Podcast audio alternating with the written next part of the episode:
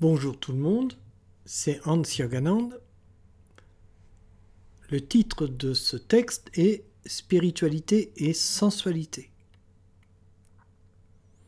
Beaucoup de gens pensent que l'intellect est l'outil privilégié de la spiritualité et consomment des savoirs et des concepts. Pour eux, la pensée est une chaudière et les connaissances apprises sont charmantes. C'est une voie dangereuse où la confusion règne. La spiritualité est le domaine de l'âme.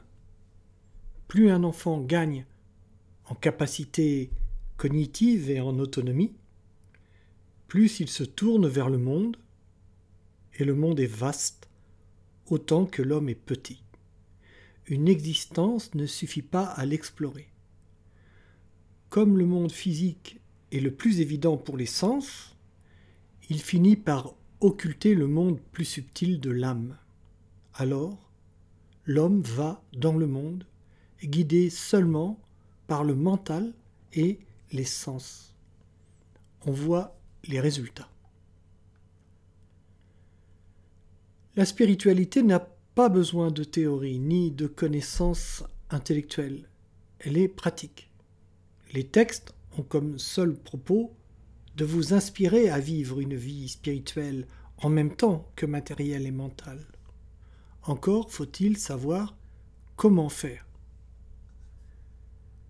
Il est possible de vivre une vie spirituelle authentique. Cette vie est la vie normale, avec la conscience en plus.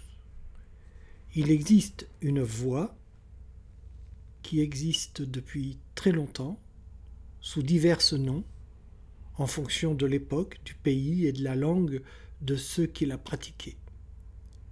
Qu'importe le nom, il s'agit toujours de la même pratique dont Lao Tse parlait. Tao signifie la voie. Mais pas seulement lui, d'autres avant et après lui dans d'autres pays. La voie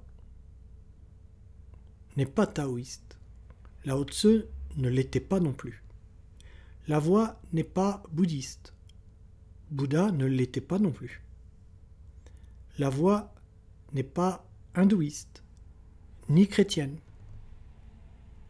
La voie n'est pas le yoga que vous connaissez. Tous les maîtres éveillés pratiquaient la même voie.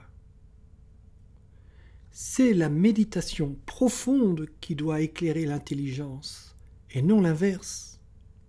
Les connaissances ne sont pas la connaissance.